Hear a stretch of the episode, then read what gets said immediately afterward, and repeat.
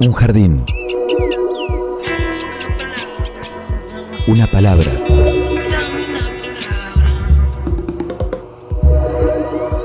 Un sitio donde poder crecer en la tierra. Donde nos alcance el sol. Y donde podamos reír. Una canción que hable de nosotros.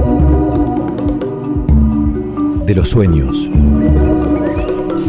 De las raíces. Un pasadizo por donde caminar entre las flores. Una tarde. Mi realidad es una realidad donde lo fantástico y lo real se entreguza cotidianamente. Miles de seres vivos con las formas de hoy, caminando y flotando en este sitio tan diverso que le dedicamos la existencia para descubrirlo.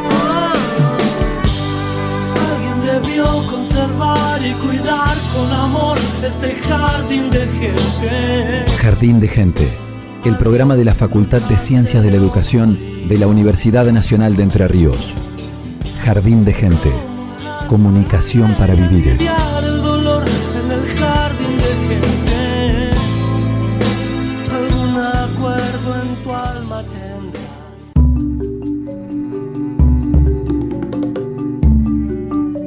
Bienvenidos a este jardín de gente. Estamos en Radio UNER en una tarde súper calurosa, ya más de, más de 30 grados, 34. Estamos por ahí, ya podemos armar la pelo pincho, dice el perro Morelli, que está en la coordinación de este programa. Y está Luciana Salazar en la puesta al aire, en los controles. Y Agustina Bergomás, productora, asistida por Florencia Espíndola. La tenemos a Evangelina Ramallo a distancia, recorriendo por ahí otras tierras. Mi nombre es Pablo Russo, esto de Jardín de Gente, el programa de la Facultad de Ciencias de la Educación por Radio UNER Paraná. Y bueno, hoy vamos eh, a hablar de política estudiantil y en concreto de los centros de estudiantes de ayer y de hoy de la Facultad de Ciencias de la Educación. Y por eso mismo ya nos metemos con nuestros invitados del día de hoy, que son Sandra Ribabén, licenciada en Comunicación Social. ¿Qué tal, Sandra? ¿Cómo ¿Qué estás? tal? Buenas tardes, un gusto estar acá. Bienvenida a este jardín y alguien que tal vez reconozcan su voz de, de programas anteriores, que, que es Genaro Arijón. ¿Cómo estás? Hola Pablo, ¿cómo va? Eh, ah, eh, primero que nada agradecer por este espacio eh, y recibirme. Muy bien, es el flamante presidente del Centro de Estudiantes de nuestra facultad. Este, está estrenando este, este cargo desde hace algunos días. Y Sandra está acá también porque fue en otras décadas, en otro siglo, en otros tiempos también. Uy, en otro siglo. Eso queda. en otro- somos gente de otro siglo, Sandra. Este, también fue presidenta del Centro de Estudiantes de nuestra facultad. Entonces queríamos, bueno, eh, indagar en esto de cómo es estar al frente de, de una institución que canaliza, que reúne las políticas gremiales de parte de, estudiantes, este, cómo, cómo fue eso hace 40 años atrás, cómo, cómo es eso hoy y cuáles son las perspectivas a futuros de esa organización estudiantil, de la que muchas veces eh, muchas veces desconocemos y, en otras se ven sobrepasadas por situaciones concretas, contextos, ¿no? donde eh, la política sobrepasa a los centros de estudiantes. Los centros de estudiantes son eh, las, agrupaciones que reúnen a los estudiantes con, intereses en común y, y en general hay elecciones para repartirse los cargos, para conducir durante determinada etapa eh, esa institución que pertenece también a la vida universitaria y que además siempre ha tenido un peso inmenso en los momentos más importantes de, la vida universitaria y también del país, ¿no?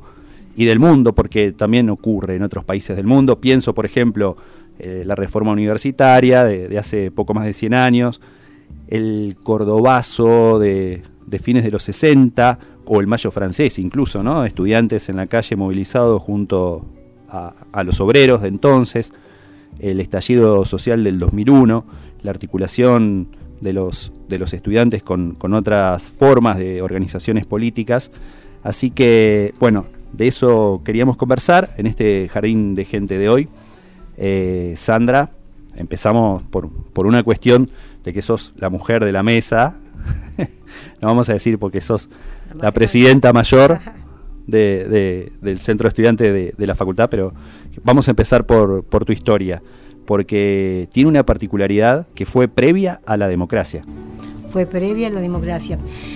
Tendríamos que, contar desde, el inicio, ¿no? Este, la carrera de ciencias de la información, que es la que se creó en ese momento, se creó, empezó a funcionar en el año 81, 1981.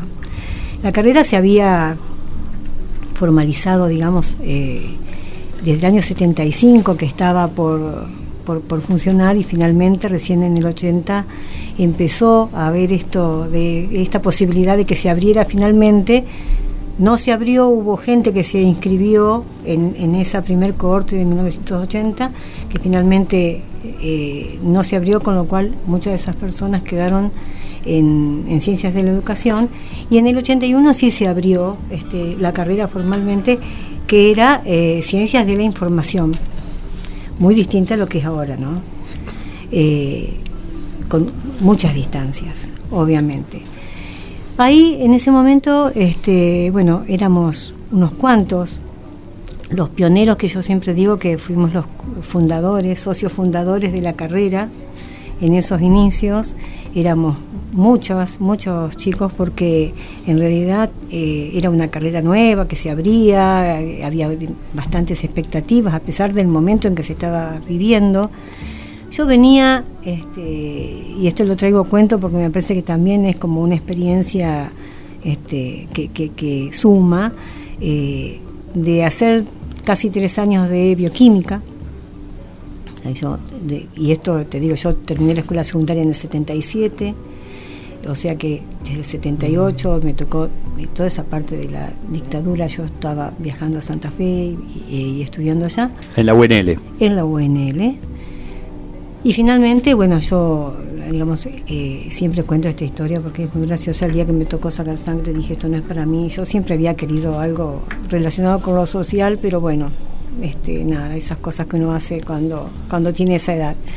Así que, este, bueno, vine acá a la, facultad a estudiar esto y me encontré con un grupo humano de gente increíble, con la cual pudimos este, no solamente llegar a este, a este momento que fue después las elecciones, sino vivir un montón de cosas eh, en una época que era todavía muy difícil, porque estamos hablando del 81, todavía estaba la dictadura militar, todavía había mucho miedo, todavía no se podía hablar demasiado, eh, había que tener, digamos, nosotros somos de la, de la época en la cual no se salía ni a la esquina sin el documento de identidad, con lo cual eso ya también marca una diferencia bien importante de lo que estamos viviendo hoy.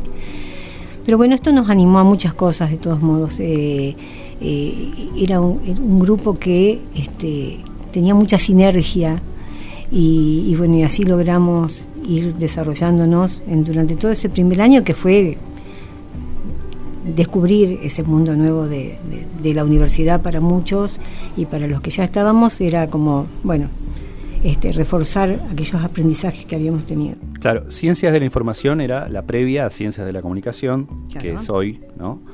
Y ya exi- en el 85. Claro, este, en el 85 fue- toma el nombre de, Ciencias de la Comunicación. ¿Y ya existía el centro de estudiantes o ustedes lo, lo fundaron en ese periodo? No, no, lo fundamos en ese periodo, digamos. Antes hubo. Estaba centro- Céfalo. Claro, no, no, no, no, existía ese espacio en ese momento, es cuando la facultad se cerró y todo eso, eh, toda la participación estudiantil que había habido hasta ese momento no existía. Claro. Eh, nosotros éramos un grupo bastante grande, con lo cual, eh, digamos que la facultad es como que empezó a tener más, más fuerza de estudiar. ¿Cómo era la facultad en, en 1980? ¿Dónde quedaba físicamente? ahí físicamente era el, los dos edificios primeros, era el, el de Buenos Aires, ciento, eh, perdón, el de Rivadavia 106 y el de enfrente, el antiguo, 103 creo que nunca supe bien, nunca Sí. me acuerdo bien las direcciones, pero eran esos dos.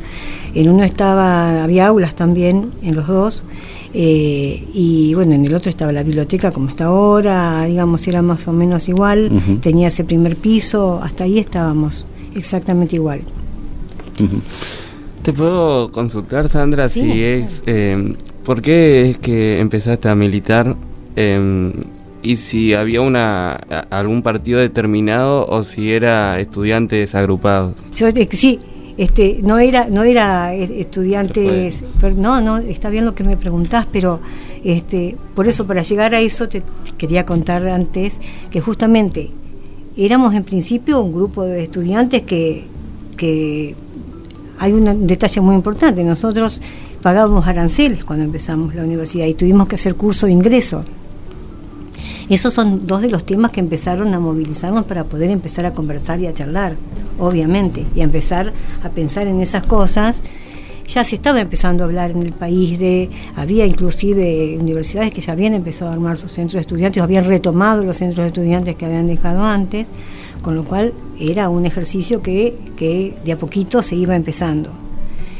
En ese año, entre el final de ese año y el, y el año siguiente, que fue el 82, hicimos esto que traje para mostrarte, eh, A ver. que fue una revista, la revista Inicios, que eso fue, eh, digamos, fue la oportunidad también de, de pensar eh, todo lo que podíamos lograr juntos. Eh, y de esa revista se hizo en el edificio donde está la biblioteca, en el sótano. La tipeábamos con una Olivetti que le faltaban teclas, o sea que había que, que eh, ver a ver dónde se ponía el dedo. Teníamos que contar la cantidad de caracteres para que poder armar una columna y lo tipeábamos en esténciles, que yo me acuerdo un día le dije a mis alumnos esténciles, no tenían idea lo que era. Lo picábamos en esténciles y lo pasábamos por mimeógrafo.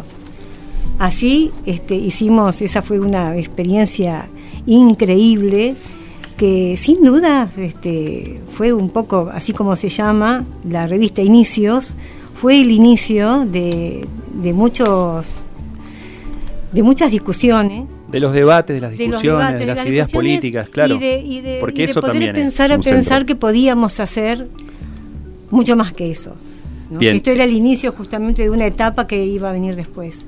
Eh, perdón, vamos a contar que, que estamos con, con Genaro, el actual presidente, revisando este documento histórico que es la revista Inicios, eh, mecanografiada en la vieja Olivetti a la que le faltaban algunas teclas, una revista de, de unas 30 páginas. Acá hay varios números circulando. Esto, la verdad, que son documentos Claro, históricos es que estás histórico. conservando, eh, que, que son una maravilla realmente. Eh, Esos eran los modelos, digamos, a partir de Claro. ahí, esa era como la matriz. y Esto, esto lo- lo este era el, el modelo del fanzine, digamos, de- que después se reproducía. Exacto. Reproducir esta información, decía Rodolfo Walsh, algunos años antes cuando había largado su, su carta a la Eh, Junta Militar.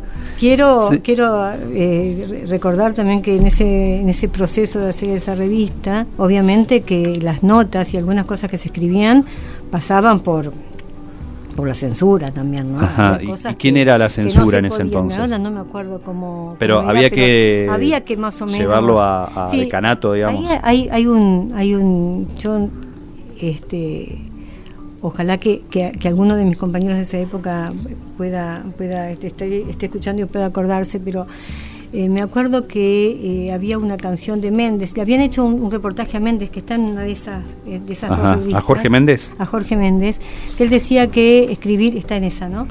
Él, decía que escribir, en un momento dijo que escribir era como hacer el amor, algo así, y obviamente que eso era muy revolucionario. Demasiado para principios de los 80. Era Estamos hablando eh, previo a la guerra de Malvinas. incluso, Previo ¿no? a la guerra de Malvinas. Ahí hay, hay una pregunta que hizo Genaro que me parece eh, muy interesante, que es eh, si estas personas con las que te reuniste para, para estos debates, estas discusiones, esta revista y la fundación del Centro Estudiante, eh, tenían alguna militancia previa, si esa militancia era partidaria, si tenían alguna tendencia específica, porque en los centros estudiantes, bueno, muchas veces eh, las listas tienen su correlato con partidos políticos o con tendencias, a grosso modo, se habla de, de filo kirchnerismo, de filo maoísmo, trotskismo, eh, radicalismo, etcétera. En esos, en esos años, en la zona, creo, si corregime Sandra si me equivoco, pero Franja Morada y el MNR del Partido Socialista tenían un peso todavía considerable, ¿no? Sí, sí, seguro. Bueno, ¿qué pasaba con ustedes ahí? Había, eh, en principio tenemos que, darnos cuenta que era una era una, nueva experiencia, eh, porque todo esto estuvo tapado durante muchos años, con lo cual de a poquito se iba empezando armar y a pensar y a, hablar, a poder hablar, que era lo que no se, que no se podía. Romper el miedo. Romper el miedo, exactamente, porque había miedo de con quién uno hablaba, de con quién uno compartía y demás.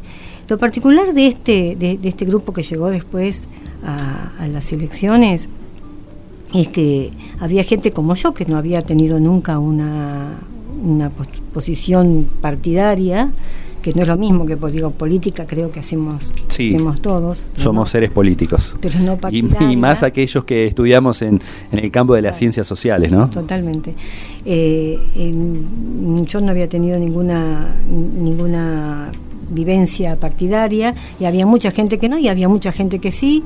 Este y este grupo que se fue armando que eh, finalmente se transformó en lo que fue el, el MUPE el Movimiento Universitario de Participación Estudiantil era un grupo conformado por todas esas diversidades. Y eso fue lo interesante, digamos. Eh, había gente con experiencia, gente sin experiencia. Eh, bueno, habíamos dos, tres que éramos un poco más grandes que los demás y que la experiencia que teníamos era haber pasado por otra experiencia universitaria. Eh, y, eso te da como un background también de, de, cómo, de cómo pararte adelante de, la realidad. Y lo que nos unía todo en común era esto, de haber vivido la, el, gobierno de facto, digamos, eh, haber pasado por la dictadura. Creo que ese fue el, denominador común, que ahora deben de tener muchos otros denominadores comunes, obviamente, pero en esa época, eh, más allá de las, eh, de las tendencias partidarias que cada uno tuviera, lo que nos unía y el objetivo era este, salir de ese lugar. ¿Y el MUPE se presenta a elecciones? Eh, ¿Hubo una lista única? ¿Hubo competencias? hubo competencia, claro. Nosotros, nosotros, nosotros éramos el Movimiento Universitario de Participación Estudiantil y después estaba Participación Organizada, que era principalmente gente de la franja, pero que también tenía otros, otros este, eh, participantes. Sí, otras alianzas, Otras alianzas. Lo interesante de esto fue también todo el proceso que empezó después de la guerra de Malvinas, en realidad, con, a, formalizarse, y que necesitó de mucho... Imagínate que yo ayer, la semana pasada, cuando fueron las elecciones de ustedes hace un par de semanas, fui a la facultad y estaba lleno de carteles, de cosas, bueno, como, con mucha actividad, actividad y con mucha vivencia desde, desde lo visual este también y desde lo material con relación a las cosas que este que les ayudan a, hacer esto, ¿no? Eh, nosotros no podíamos poner carteles. Nosotros no pudimos hacer ninguna reunión adentro de la facultad. Las reuniones se hacían afuera.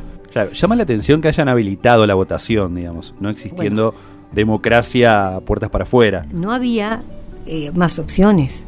Eh, la guerra en Malvinas se había perdido, este, ya el gobierno había perdido poder y ya estaban anunciadas las elecciones para octubre del 83.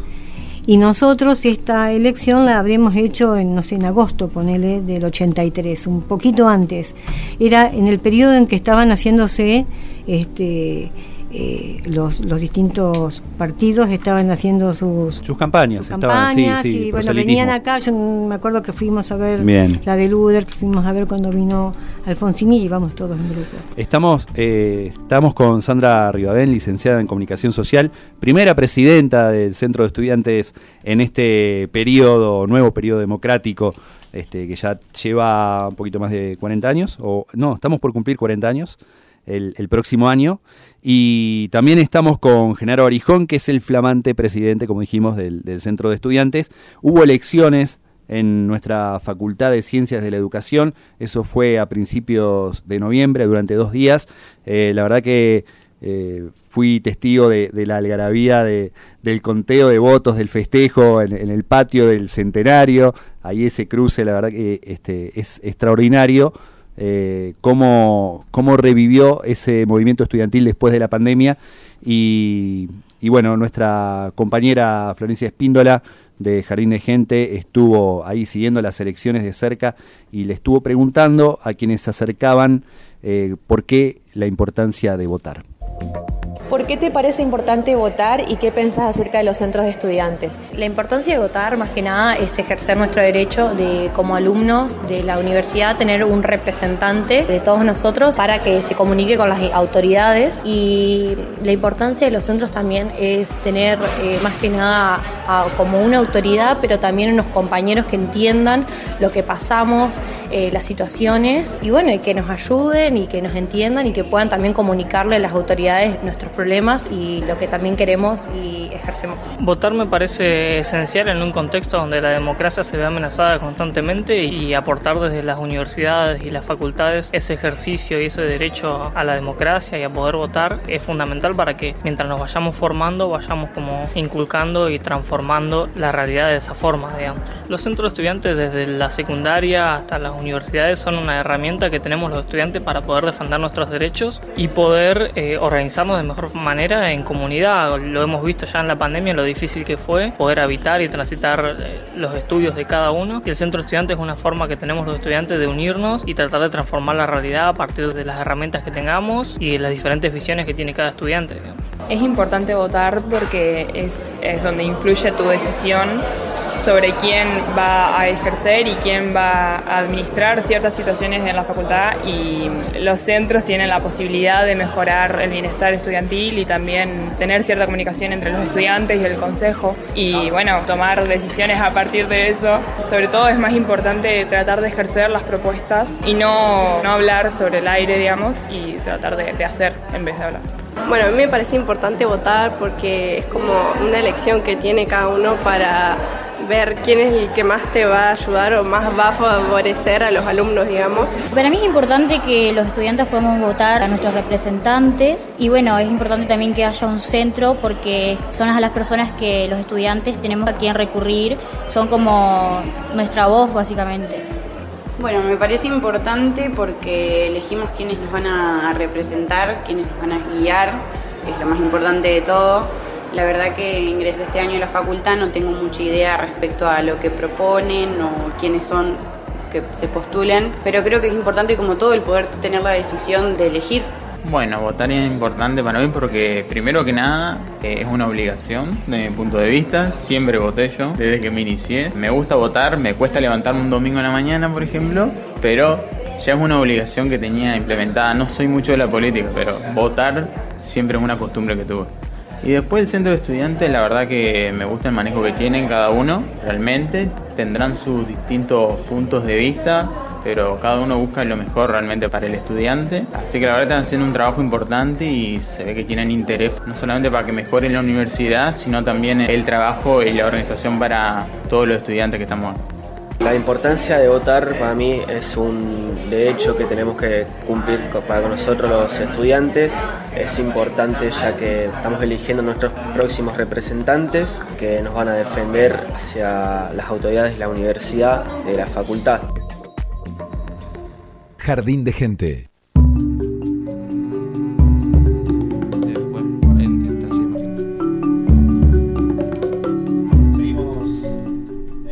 Gente hablando de los centros de estudiantes de la Facultad de Ciencias de la Educación de ayer y de hoy con Sandra Ribabén de aquel centro de 1983 y con Genaro Arijón del Centro de Estudiantes del año 2022-2023 también, porque supongo que es un año. Es un año, sí, la Es un año, bien. Genaro tiene 22 años, es, estudiante de, de comunicación social, está cursando cuarto año de la licenciatura y pertenece a Redes y encabezó la lista ganadora de las elecciones de principios de noviembre. ¿Cómo fue, Genaro, en tu caso, que te acercaste a participar del centro de estudiantes y terminaste encabezando una lista? Y mira, eh, yo ingresé en, bueno, en 2018, en plena toma de la facultad. eh, donde la representación estudiantil se vivía en, su auge, estaba, ¿no? Con la vuelta y, cómo se habían metido los jóvenes en la política también en, las últimas décadas. Y, fui parte de, ese movimiento que se agrupa entre el FUB, que es el Frente Universitario Popular, pendiente de la Cámpora, la FEDE, del PC, del Partido Comunista, y estudiante independiente, que estaban en la colectiva antes. Em, eh, en oposición a Indignades, que son del MST, ¿no? Em, yo ingresé y estaba en segundo año, no sé cómo me meto. Me meto porque quería ayudar, digamos, nomás a, la, a, la, comunidad, a mejorar la calidad de vida del estudiante. Entonces, después no tuve mucha experiencia, eh, quedé como subsecretario en las elecciones de 2019 que ganamos pero no tuvimos experiencia fehaciente. La presencialidad es la que hace a la militancia, el encuentro presencial, el que lleva, digamos, a hacer cosas, a ser pragmático en el hacer, y eso que la pandemia ha, ha, hecho estragos, digamos. Y ahora volver en este año 2022, en donde lo que estaban en redes antes, anteriormente, eh, están, hay otras presiones, ¿viste? hay otra comunidad académica, hay otras presiones como la económica que, todo el tiempo está. Y los chicos estaban, se querían, se querían recibir, están trabajando, mutaron, digamos, a otros lados y nos dejaron a la nueva generación. Em, y en este aspecto... Bueno, tomen, háganse cargo ustedes. Llegó la hora. Básicamente sí, y nuestra, y, y, nuestra particularidad o lo que orientó nuestras acciones fue básicamente rearticular lo político el, el, saber, el devolverla a lo político, eh, su capacidad transformadora de la realidad, ¿no? De, que el estudiante puede intervenir en las instituciones, eh, lo que la virtualidad eh, ha, como opacado la presencia del estudiante en los debates, como por ejemplo ahora está la reforma del estatuto de la universidad, investigaciones científicas, eh, como te digo, yo estoy, eh, volví en cuarto año y, como ajeno, o sea, es como que sigo en segundo año, es como algo raro. Claro, fueron dos años de, pandemia, de, no cruzarse, de no poder juntarse a debatir, a discutir y a participar, ¿no? Claro, exactamente, y como quedamos pocos, digamos, literalmente dos personas éramos, con mi compañera de fórmula, eh, Lucre, que vice, eh, en el segundo cuatrimestre, con la estabilización de la autoridad, que se eligió un decanato y demás, eh, encaramos las la acciones, a ser pragmáticos, digamos, como no tenemos tiempo, viste, para pelearnos entre nosotros, que tenemos que empezar a hacer cosas. Eh, en, ser pragmáticos y hacer, em, si bien nos orientaban esto de rearticular lo político, eh, necesitamos meternos en, cuestiones donde no, haya, no había antecedentes, como por ejemplo deportes, em, hacer, eh, rearticular, digamos, la, la comunidad. Porque si bien se volvió a la presencialidad, eh, pero como que desde un origen vertical, eh, y nosotros más esa propuesta horizontal de ir al estudiante, ver qué necesidades hay y actuar frente a eso. Eh, no, por ejemplo, estar, hacer, si se rearticuló, se están haciendo cosas, pero el estudiante tiene que participar en eso, y, y para eso hay que ir a ver y ver qué necesidades y en ese sentido articularlo eh, requiere meterse en estas situaciones como deporte, como estas cuestiones, para poder llegar a armar una estructura política. Eh, te digo, por ejemplo, muchos chicos, te decía que éramos dos, bueno, ahora somos 23. Eh, hicimos un montón de cosas eh, para poder empezar a hacer eso y orientar acciones en base al año que viene, ¿no? Bien, Genaro, ahora vamos a meternos con con cuáles son las propuestas que, votó el estudiantado de la facultad, eh, pero vamos al momento musical, al primer momento musical de, este Jardín de Gente, que está a cargo de Sandra, lo eligió ella. ¿Nos puede decir por qué, Juan Manuel? Soy fan de Juan Manuel Serrat desde hace mucho tiempo y todas las canciones de él me gustan. Lo he ido a ver más de una vez eh, hay una anécdota acá este, con gente de la universidad que cuando vino, que le dieron el honoris causa en la Universidad de Río Negro, lo perseguí, lo perseguí hasta, hasta que, bueno, pudimos eh, con el centro de producción, yo en ese momento trabajaba en el centro de producción y las cortinas musicales eran, eran de Juan Manuel Serrat y a mí se me había puesto que lo teníamos que, lo teníamos que entrevistar. Así que hice, hice una, una investigación y un, un rastrillaje casi de película.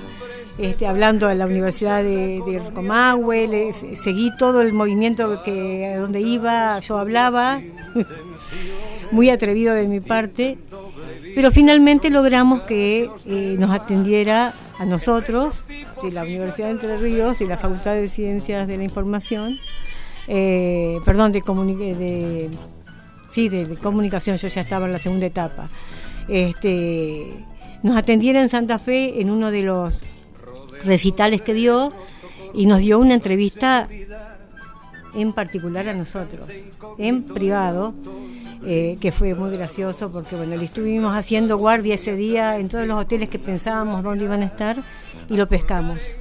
Y nos dijo, bueno, yo ya le había mandado, aparte, eh, la noche anterior le habíamos mandado una botella, muchos se deben acordar de esto, una botella de champagne de esas grandotas, con un mensaje adentro y un gran moño. Eh, y en el mensaje decía, bueno, queremos, queremos hablar contigo, somos de, somos ta ta ta, bueno, le hacíamos todo el panorama. Y al otro día me llaman por teléfono, le había puesto yo mi celular, en ese momento recién empezábamos todos a usar celular, y me llama eh, su manager y me dice, quédense tranquilos que los vamos a, los vamos a recibir, eh, Juan no los va a recibir, pero no lo persigan, porque nosotros estábamos apostados en todos lados y ya se habían dado cuenta cuando me dijeron eso me quería morir, pero bueno, por eso lo amo, lo amo cerrar. bueno, y hoy suena en Jardín de Gente con algo personal. Y como quieren, la cosa nada tiene que perder. Pulsan la alarma y rompen las promesas. Y en nombre de quien no tienen el gusto de conocer, nos ponen la pistola en la cabeza. Se agarran de los pelos pero para no ensuciar van a cagar a casa de otra gente. Y experimentan nuevos métodos de masacrar sofisticados y a la vez convincentes no conocen ni a su padre cuando pierden el control y recuerdan que en el mundo hay niños, nos niegan a todos el pan y la sal. Entre esos tipos y yo hay algo personal.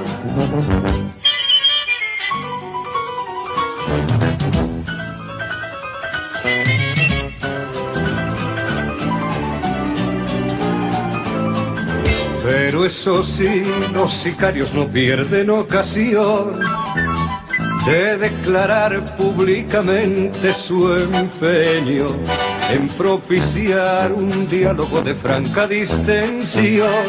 Que les permita hallar un marco previo que garantice unas premisas mínimas que faciliten crear los resortes que impulsen un punto de partida sólido y capaz.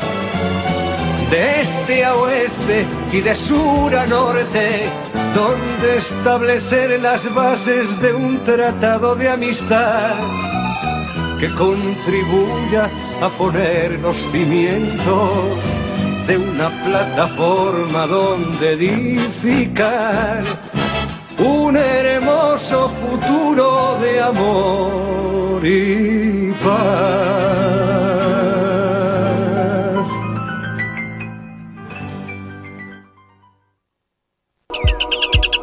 Un jardín. Una palabra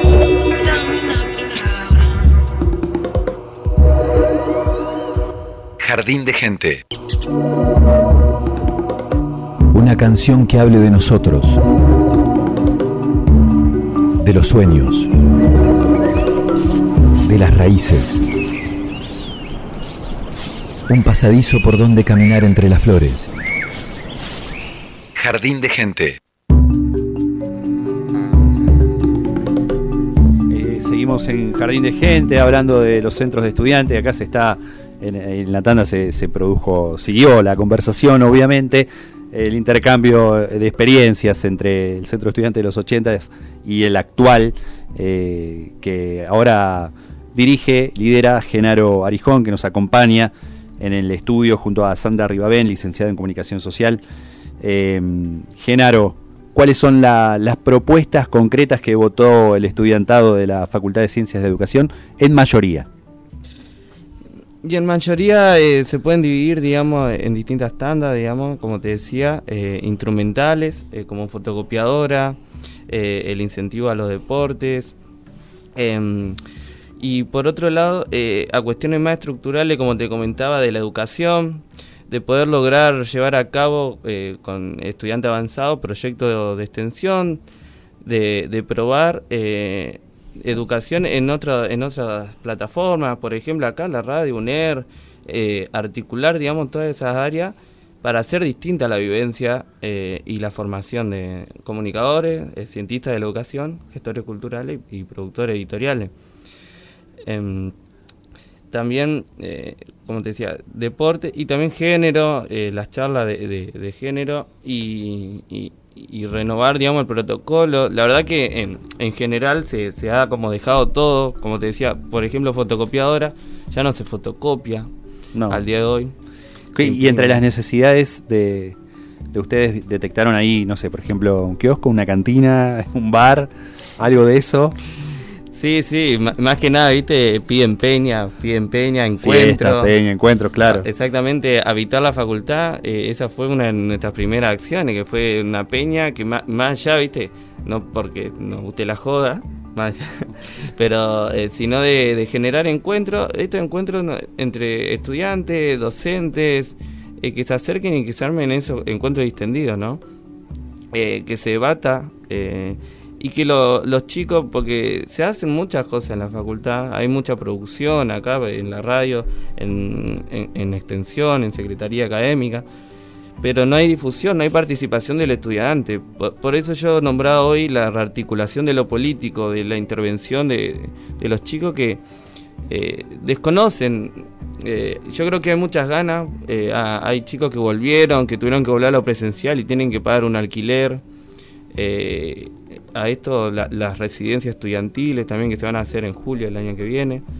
Em, pelear eh, por, esta cuestión y estos derechos eh, que, de habitar la facultad para que este estudiante que venga afuera, que esté encerrado en su departamento, pueda tener un encuentro y que pueda salir.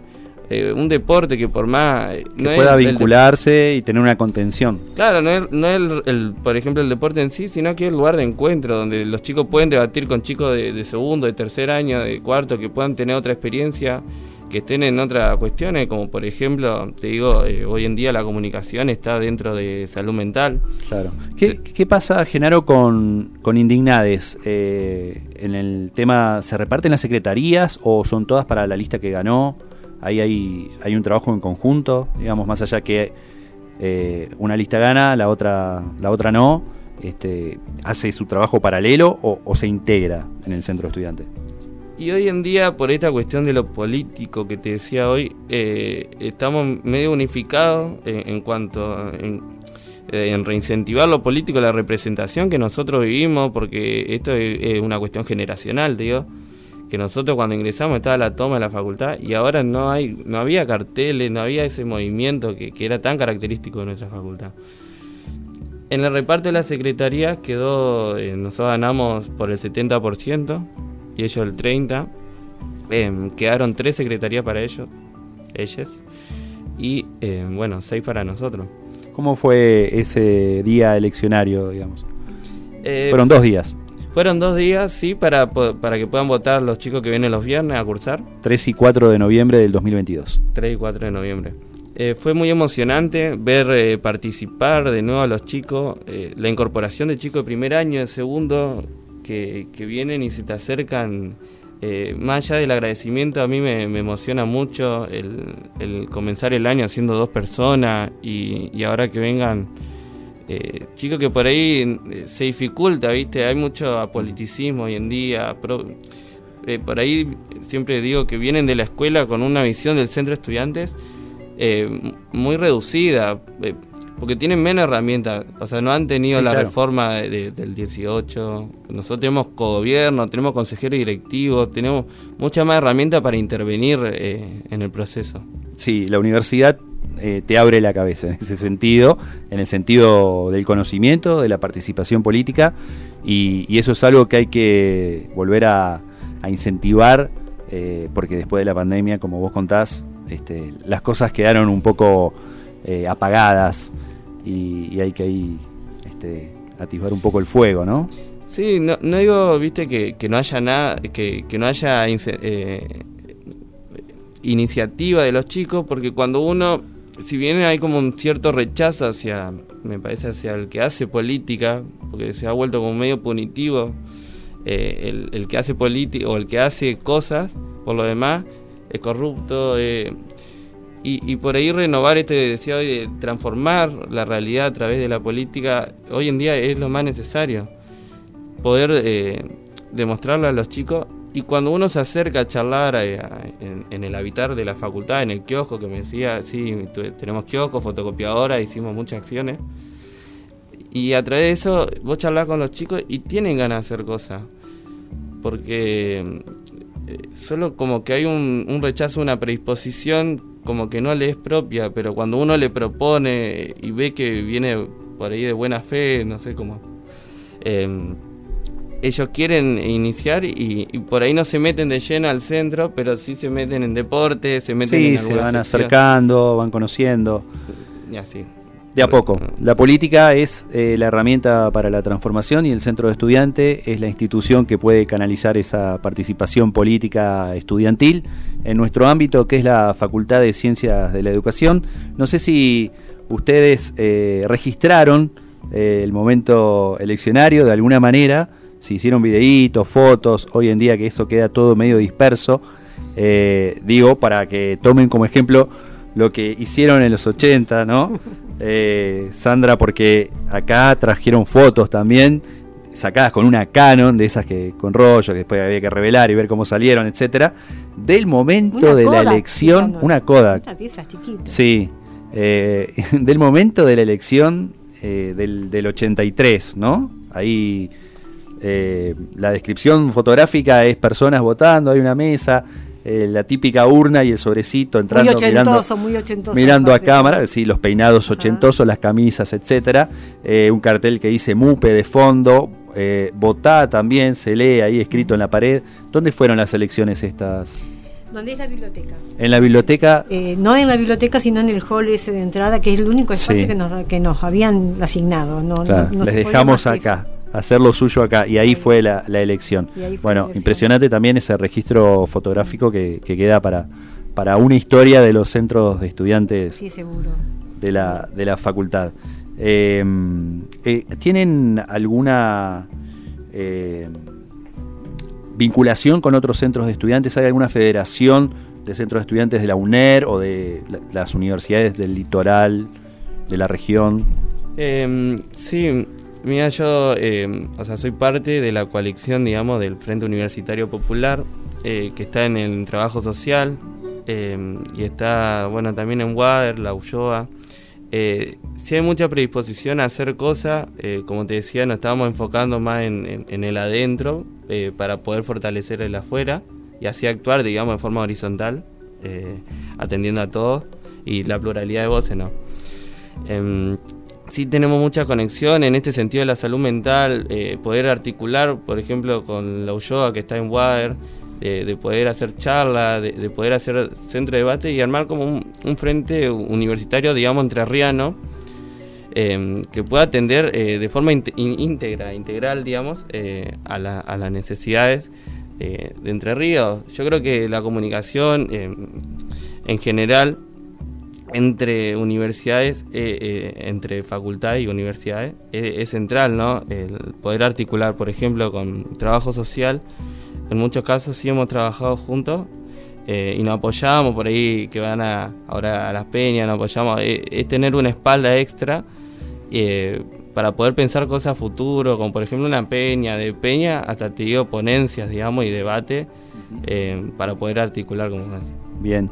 Sandra, ustedes en, en la época tuya ¿Participaban de la Federación Universitaria Argentina o eso todavía no, no se había se puesto en funcionamiento? Se estaba rearmando otra vez. Nosotros eh, tu- tuvimos unas. Bueno, fuimos el primer centro de estudiantes de la universidad que hizo las elecciones. Después, en ese periodo. De toda la UNER. De toda la UNER. Después, en ese periodo de 15 días posteriores, hicieron las elecciones en las otras facultades.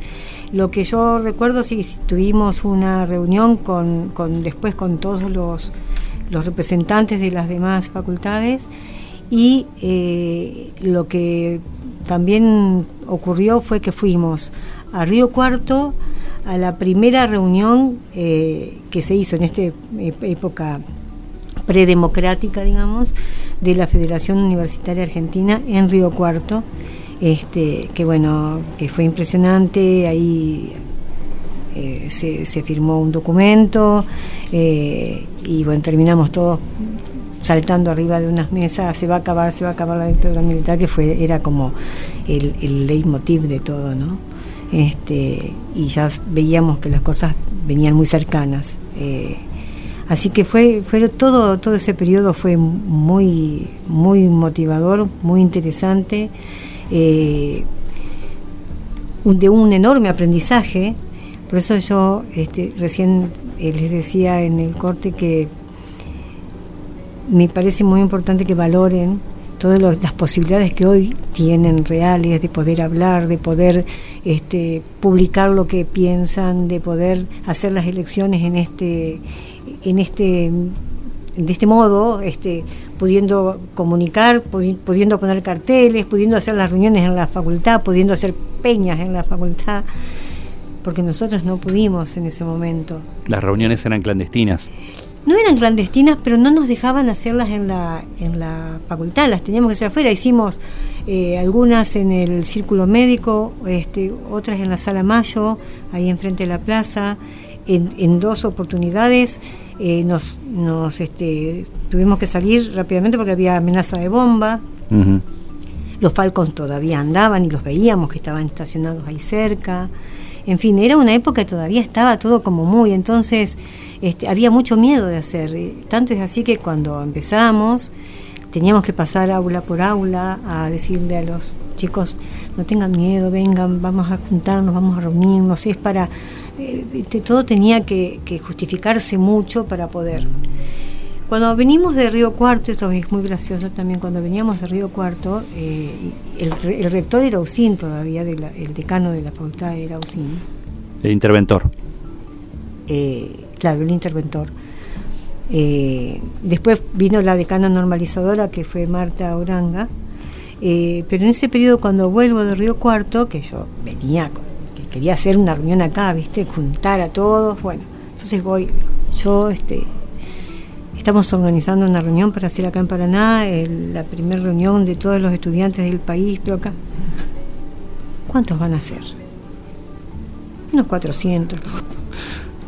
No, no, más de cuatro no, me dice. Más de cuatro. Más de cuatro no. Está bien. El 1%. Ya, digo, esa es una anécdota, anécdota chiquitita, pero es como para que eh, se vea todo lo que se ganó durante todo este tiempo y gracias a la, a la vuelta de la democracia, ¿no? Este, que, que, bueno, a pesar de este periodo que tuvieron que pasar de la pandemia, que todos tuvimos que pasar y que, como vos decías recién, desarticuló varias cosas, eh, pudieron, pudieron reconstituirlas rápidamente.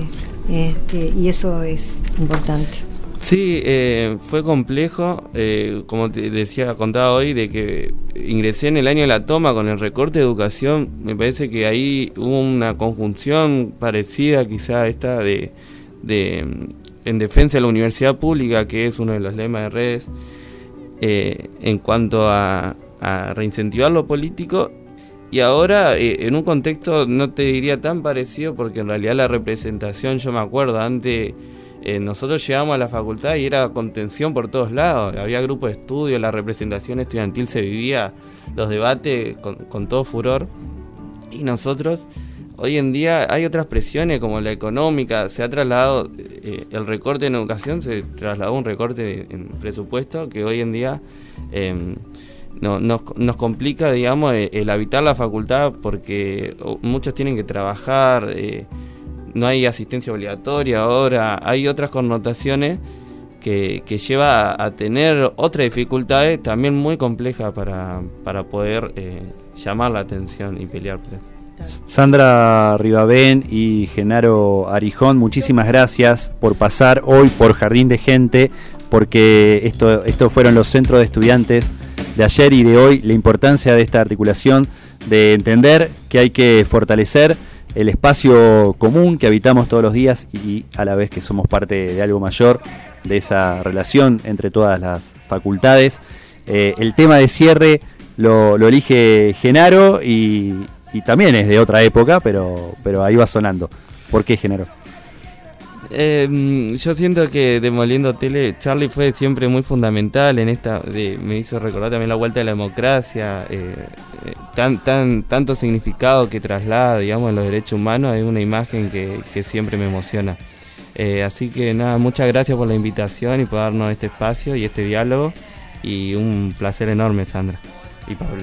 Sandra, ¿tiene algo más para el final? Sí, sí, no, no me quiero ir sin, sin decirte algunos nombres de toda esa gente que estuvo en ese momento, porque bueno, a mí en la fórmula me acompañó Aníbal Pereira, este, y después, bueno, Gabriela Bergomás, que fue una gran hacedora del Centro de Estudiantes, también Dolores Miconi, Juan Manuel Jiménez, Lucrecia Pérez Campos, Daniel Enz, Julio Ortucio, Roque Valente, Freddy Pinto, Silvina Rosa, Claudia Benítez, Eduardo Pividori, Héctor Pérez, Victorio Llonarte, Aurora Ruiú, Viviana Artasco, Alejandro Heinrich, y sigue la lista, son muchos, pero no quería dejar de, de nombrarlos porque no es, eh, digamos, uno es apenas una parte muy pequeña de una historia que fue en ese momento muy enorme. Entonces, nada, un granito de arena y quiero que todos este, agra- agradecerte la invitación, agradecer a Genaro y ojalá que tengan toda la fuerza y que sigan participando de la facultad y de la universidad como hasta ahora. Muchas gracias, Sandro. Muchas gracias, Sandra Genaro. Nos reencontramos el miércoles que viene a las 4 de la tarde.